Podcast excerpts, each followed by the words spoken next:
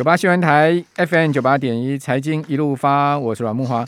哦，这个美国殖利率居然出现倒挂哦，哇，这个呃也是值得注意啊。但是不不并不是一个很全面倒挂，而是二十年期跟三十年期美债殖利率首见倒挂。也就是说呢，二十年期的美债殖利率居然高过三十年期美债殖利率。说殖利率曲线如果以二十年、三十年，它呈现一个呃复斜率的状况哈。呃，周四啊，美股因为财报迈向历史高位之际啊，虽然说美股还是继续维持一个多方呃上涨的一个态势啊，但是呢，债市的警铃不断了，美债殖利率就震荡哈，部分殖利率曲线呢出现倒挂。哦，二零二零年五月，美国政府开始啊，就去年五月开始恢复发行二十二十年期的美债，二十年期跟三十年期美债殖利率首次啊在呃。这个周四，哈，这个十月二十八号出现了倒挂，就美国十月二十八号了哈。呃，到午盘之前呢，周四午盘之前呢，二十年期美债殖利率上涨四点一个基点，来到了百分之一点九六七；三十年期美债殖利率上涨一点七个基点，来到一点九五一点九五九。好，所以说呢，等于二十年期的殖利率是超越三十年期殖利率。一般来讲说啊。这个殖利率如果长期出现倒挂的话，就反转了。也就是说呢，出现负斜率的话，代表经济哦未来有可能会衰退哦。这一直是经济的一个预测的可靠指标哦哦。但这个不意味说经济衰退马上会来了哦，有可能会在一年或两年未来一年两年出现这样情况。那最佳指标并不是二十年期跟三十年期，而是十年期跟三个三个月期的殖率之间的这个利差哦。那现在目前。十十年期跟三个三个月期的殖利率并没有出现这样状况，而远远还没有达到这样的情况。好，所以呢也不需要太过紧张，只是说二十年期跟三十年期出现倒挂，倒蛮蛮蛮值得关注的了哈。好，那另外一个值得关注的是，为什么联电股价跌跌不休呢？法说的情况那么好哦，这个毛利率上到三十六趴，让法人惊艳的情况之下，居然外资连续两天。昨天卖了六七万张联电，今天再卖了一万多张联电，而且虾米虾米总控啊，我们赶快请到呃财讯双周刊的副总编辑林宏达到我们节目现场，我们同样开放直播，现在上脸书呃不上上 YT YouTube，您可以看到我们的 最最近这两天脸书太红了，我一直讲脸书是怎样，您上 YT 可以看到我们的直播画面啊，您打这个搜寻九八新闻台，宏达你好。是慕驊好，各位听众朋友大家好。哦，脸书改名了，很夯呢哈，这个改叫 Meta 哈，害我一直口误。好了，我自己口误，不能怪他了。好，那呃，请问这个外外资到底是法人到底怎么看联电的法说会？看到数字真的很棒啊，今年利毛利率上到三十，然后再冲到三十六，哇，原本市场预估下半年到三十五已经不错了，就还上三十六，反而大卖超，是趁是趁是是怎样呢？这是到底怎么回事？对，呃，其实非常巧啊，那一天法说会完，我就碰到了一个非常知名的分析师哦。嗯、那我们谈了一下，那他其实讲啊，第一个当然是还是正面了，他说，哎，这个这种过去可能交不出这个成绩单的，哦，交出了之后，他还是会给他调啊调升。我看他确实有调升，就是呢卖还是照卖哦。但是他讲了为什么他的担心，但是他又讲出来哦，为什么担心？讲的关键数字。在这个法说会里面啊，联电就讲说明年的产业平均成长率，他认为是十二。哇，这个十二就让这个分析师心里的这个警报开始响起来。因为是怎么算呢？他说，他就跟我讲啊，说你看台积电明年他估哦，可能要成长二十 percent。嗯哎，你结果你产业平均只有算十二，那就表示比你差的哦，像这个中芯啊，其他一大堆人不在扩厂吗？那他们的成长率可能就 single digit 哦，可能可能五啊六啊七啊。问题是明年是大家都是万马奔腾，今年就开始在扩产了，明年继续扩。那说如果他们成长率只有这么低的话，那表示明年就不会缺了。然后呢，开始进入砍价循环。所以这是从基本面来看的。所以，所以联电在这次法说会里面啊，讲了很多他们的下档保护。整个的法说会里面的攻防的重点就是说。哎呀，分析师就担心说，哎，你要是 oversupply 怎么办？但是联电就说，我这个有长约保护的，再加上我这个唯我当唯一供应商的，加起来占我产能的七成，嗯、就是说，他们联电还是说，不只是第四季好，明年还会更好，想办法要去说服分析师哦。但是分析师心里的那个阴影就是说，他们就讲，以前发生过，他说，哎，厂商也是跟这个分析师讲说，哎，长约保护哦，结果反转的时候就把这个长约哦拉得更长，哎，我本来要拉五百片的，哦，变拉三百片，其他的就用现货价去 bid 啊，哦，所以。他还是照样说，哎，我长约保护还在哦，可是他认为这个保护力哦就没有那么强了，所以他们心里的阴影是这个。所以虽然这一次联电法说会拼了命要说服分析师哦，分析师还是有点怕，因为你看今年台湾的比如说经济成长率，今年是接近六嘛，可是明年是估三点多啊，对不对？所以大概三点五到四趴之间。所以我们都知道半导体跟经济的展望是高度相关的，那这些东西全部都要连起来，嗯。那台积电也跌啊，台积电今天也跌到五百九啊。但是台积电法说完之后，是从五百七十几涨到六百，再再 再跌回五百九啊，是也是不给力啊。是啊，所以你就知道大家心里有担心呢、啊。所以是不是代表晶圆代工的景气已经见顶了？就是说已经是差不多就是高峰在这边了呢？这个是做重点哦。我刚刚去问，其实这个恐怕是要从股市的结构来讨论哦。嗯、就是刚刚我去。问一位投资非常资深的这个专家，他就说：“你去看现在的整个整个大盘，这个上市哦，其实资金量就是这么多哦。可是最近上市量有增啊，但像今天已经到三千五百亿。但是 momentum 比较大的，其实上柜比较多。对啊，上柜今天很夯，一千两百亿的量，对啊，可是涨的很多，他进去看，哎，可能是没有那么赚钱的公司哦，会赚钱的反而涨不动哦，涨亏损的。”对啊，涨亏损的、啊。某某家某家亏损的公司股价一直飙啊，所以这个意思就是同一笔资金哦，大家在转来转去，转来转去。那同时，其实你去看到美股哦，美股它虽然创新高，可是它的其实空间也不是那么大。哦，再加上这个外资可能觉得说，哎，明年其实可能你看一万八哦，可是空间也没有说特别大。所以这些原因加在一起哦，恐怕就是一个轮流轮轮流的一个格局。所以你跌了多了之后。搞不好，哎，过一阵子，砰砰砰砰，又慢慢的回来嘛，哦，对，可是涨那个赚到钱的哦，反而就在那边不动。但是你说它结束了吗？这个也未必哦。所以现在对散户来讲是要小心的。嗯，所以呃，宏达刚刚解释就是说，其实股价跟它的产业周期未必是完全完全这个可以连在一起的啦。然后就是说，联电最近这样跌，也许跌到一个相对低点，它又会上来嘛。对。就像就像台积电跌到年线也一一一一直爬一直爬又爬到六百多块嘛，但是爬到六百多块它又一直又又上上下下上上下下。对，那最近在涨的一些就比较多概念股，好，或者说一些期待明年像电动车啊这些电池啊这些股票，那这些公司有没有一些有没有时机？有的有有部分是有时机的，好，是财报是可以拿出 EPS，但是。讲实在，一季赚个一块钱两块钱哦，实在讲实在，你说你说是真的赚很多吗？那他是不是能每一季都赚一块钱两块钱？那持续这样增温下去，其实也打个问号嘛。对，但是确实都是涨这些股票，那就行情有点投机气氛了哈，这个也是不争的事实了。哦，但是也不是代表说集中交易场就此死掉嘛。但就像你所讲的，也许他。跌一跌，它就会再上来。好，这个就只是单纯就股价面，我很同意刚刚宏达的看法。但是呢，就产业面上面，你怎么看晶圆代工这个？不管是成熟制程或者先进制程的这个整个周期呢？我想这个其实联电也讲的蛮清楚的哦。他就是说，这个现在比如说你说什么 work from home 啊，慢慢没有人谈了嘛，对不对？哎、嗯，可是。你讲来谈元宇宙啊，其实那个是另外一个大市场、大概念呢。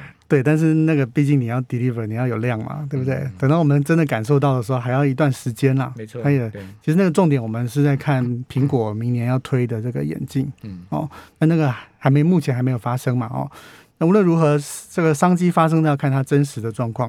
那现在看的还是五 G、IoT 跟电动车。其实我这次我们写的这个封面哦，这个二零二二啊。嗯你们已经看到明年的这个景气周期跟这个产业类别了哦。这这一题我也花了不少时间准备哦。Okay, okay, 我们在二零二二去问了这个产业里面真的了解状况的人，他们都讲一件事，他说今年你说缺货哇，大家都这个股价都飞在天上嘛，对不对？是。说我那边就有点担心，因为股价涨高了总是有修正的风险大。可是他就都讲一件事，他说汽车今年因为缺货。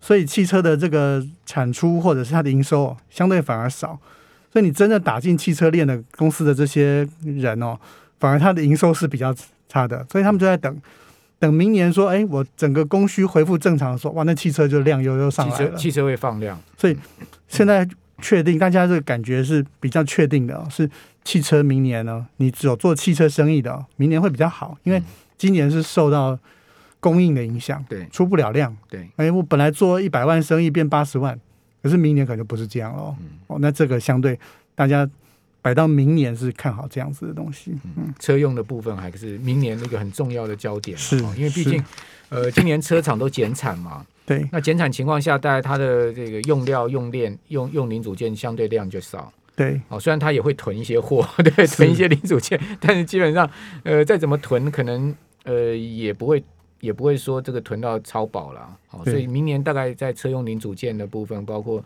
呃各种各种相关的材料上面，应该还是不错的。对，我记得那个我们看到的数字里面，今年的这个出汽车出货量比原来预估要少一千万台。嗯，那你们。这递延嘛，明年这一千万台，又要要还给你啊，所以大家认为这个比较扎实。还有电动车的题材也对加上来。好，那这个车用的部分我们可以注意什么呢？就是车用车用这个第三代半导体的部分吗？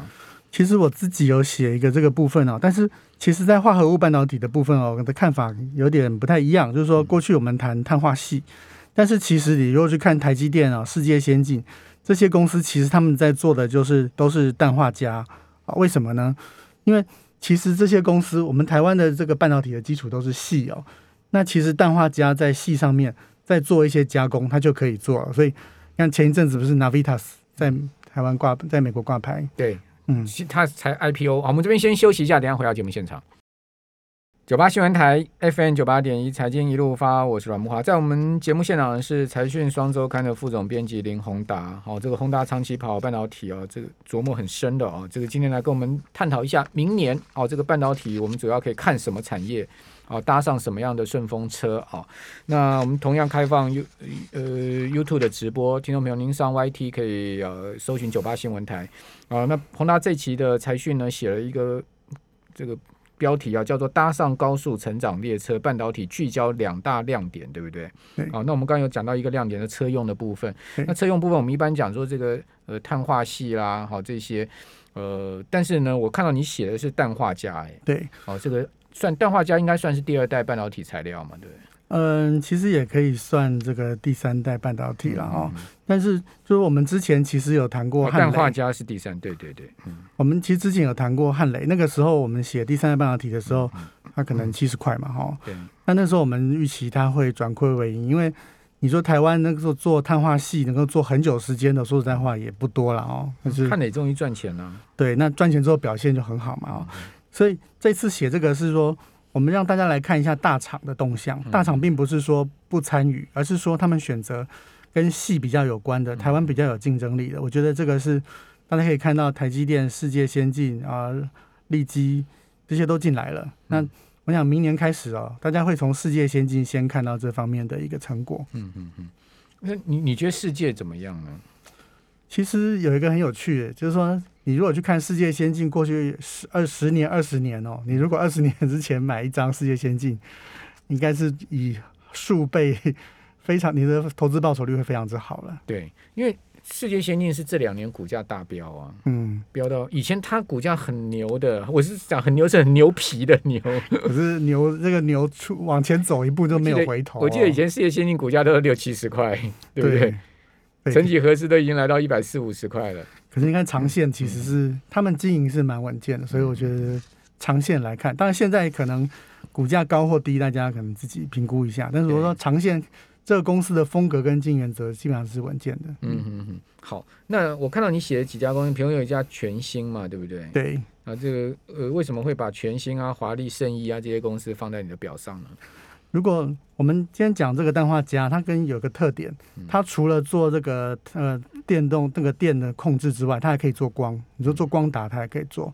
那全新其实是是这样，在台湾像文茂啊、宏捷科之外，其实全新是第三家重要的公司。它是做专业的累晶厂，它就像当初这个 Foundry 一样，它卡了一个商业模式，是说，在这个化合物半导体领域里面哦，你如果叫这个呃，IC 设计公司的把这个 device 的设计哦，跟累金哦，通通交给一个公司哦，你就等于把命交给这个公司。嗯。所以全新就说，那我把它拆开来，我只做磊晶，这样呢，你就可以保护你的营业秘密，你只要把累金的配方告诉我，你就会放心就对了，放心放心，你就可以放心跟他合作，把单交给我了，你的客息客户就会多。所以这次我们打电话去给全新，全新说，你知道吗？我今年已经变成全世界最大的化合物半导体累晶厂。嗯嗯。所以你去看它的营收，因为它的商业模式的关系，所以我觉得大家可以长期来研究一下。它是它的营收也是不断的在创高嘛。像我们知道宏杰科。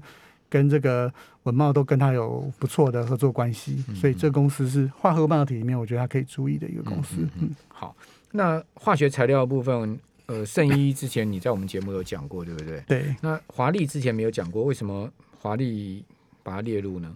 你看华丽的股价净值比其实才一点多啊，对啊，就是说因为它股价长期也是比较温的。对，可是它配息其实是不算差的哦，算是可以存股。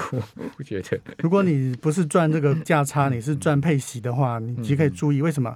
你看它每一年的营收还是在往上。嗯这是一家那个电子材料的百货公司哦，很老牌的，很老牌，它是几百亿营收的公司。我每一次去，哎，台积电什么三十周年，就看到这个他们他们董事长穿前几年这个主桌，表示说。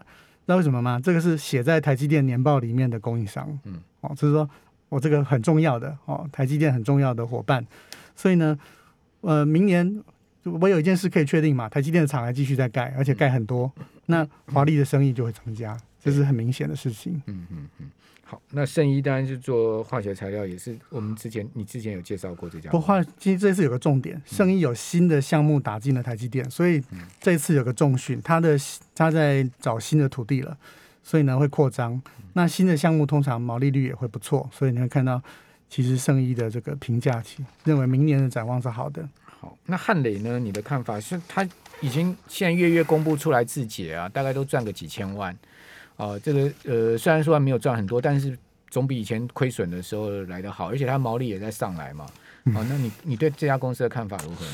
嗯、呃，我想大家还是要看一下股价净值比了哦。就是说，当然可能这个投信投顾或怎么比较喜欢它啊，但是但是股价太高的时候，你可能要看一下说什么样的价钱比较合适。嗯嗯，好，那利基电的看法呢？利基电的看法其实。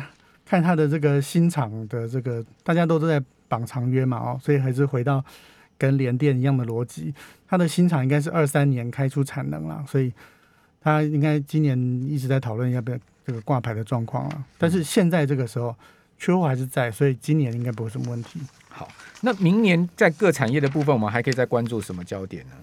我们同事其实有谈到像这个生技啊，在因为这个新药的条例哦，所以有一些受惠的股票。那另外比如说像这个郭台铭他投资的这个台康生哦，哦，最近台康生股价也有在动哦。对，台康生的商业模式也比较特别，就是说它是新药的研发，加上代工两个轮子在转，所以呢，我们都知道新药的研发要等很久，可是代工呢，你同时可以练兵，而且它会有营收带进来，所以。这里面比较特别。那邦特呢？最近那个呃，这个有一个电子大厂，他去入股它嘛，哦，那个，所以其实呃，当电子厂要转进生技，这也是一个趋势啊，哦，所以这边生技也有一些被重视。我知道台康生它其实是有条件做疫苗代工的，哦，嗯，台湾几家生技公司有做疫苗代工条件的，其实并不多，大概。大概两三家而已，其实台中台中生算是其中一家有条件，呃，看能能 看会不会做 BNT 的代工啊？哦，这个是呃其他的状况。那还有呃，另外电动车，你觉得我们可以关注什么呢？其实啊，电池的需求会越来越大，所以呢，你看像最近我都听到法人讨论越来越多跟电池有关的事情啊，那相关的供应链。电池是这样分两个部分，那个是材料，你掌握材料的话，这些公司股本又小，它可能动得比较大。那就是组装，我们台湾比较没有啦，但是材料还是有的。所以，呃，另外就是像充电哦，电动车相关的，都还是现在大家这个关注的一个焦点。好，那在呃。我记得你之前有跟我讲过那个 Cree，对不对？对，哦，他也是做第三代半导体。Wolfspeed 啊，涨了三成。对啊，Wolfspeed 昨天大涨了三十趴。嗯，哦，这个公布出来的财报优于预期嘛，猜测也好于预期嘛。好，那呃，你怎么看美股呢？就非常非常半导体指数的成分股里面，你你看哪几家呢？其实我记得我跟木华说过，我觉得第三代半导体里面全世界数一数二公司之一就是这个 Wolfspeed，就 Cree。那我想最近的股价有证明我们看法，嗯、为什么呢？嗯、因为 Wolfspeed 我在这一期有写，就是它明年初就即将要推出全世界第一个八寸的碳化系的的这个基板制造工厂。各位想一想啊，细的时候从可能四寸六寸，进到八寸十二寸，带来了什么样的改变哦？那明年碳化系产业即将就要进入到八寸了，嗯、那一定会有新的洗牌。那我所知道，比如说 ST Micron 或者是罗姆半导体，其实都在加大他们在这个产业的竞争。嗯、那最近它大涨，那个是因为说，比如说通用汽车跟 Cree 跟这个 Wolfspeed 签了一个约，大量的要采用，所以全世界现在你看这个 Tesla 啊，一年三百万台。后面还有很大的空间，这个就给大家很大的想象空间。嗯嗯嗯，我好，所以我想这个汉磊大概也是这样的想象空间嘛，对不对？对，好，所以说这个股票其实呃股价就是在想象空间里面构筑出来的。还有他必须在新的技术上取得领先地位。嗯，它如果有世界第一的地位，我们都会特别的关注。好，那另外呃。这个超微啊，包括 NVIDIA，你你你怎么看呢？因为他们最近股价也是很猛哎、欸，一一路升哎、欸。这是相对 Intel 啊，嗯，所以 Intel 现在要背一个重担，那他要去又要搞代工，什么都要搞。Intel 现在是在固本，但是超伟是在进攻，嗯、很快他就要开这个 server 的相关产品的这个记者会了。十一、嗯、月初还有还有新的戏可以看。好，这个 Intel 看起来是腹背受敌了哈，那 那个看起来股价最近也很不给力。好，那我们今天非常谢谢访再次访问到财讯双周刊的副总编辑林宏达哈。哦，宏达这个对半导体的看法有很多很值得我们来参考的哦。谢谢宏达，嗨，谢谢慕驊。好，那听众朋友，我们就下个礼拜一哦，今天周末祝大家周末愉快，下礼拜一再见喽，拜拜。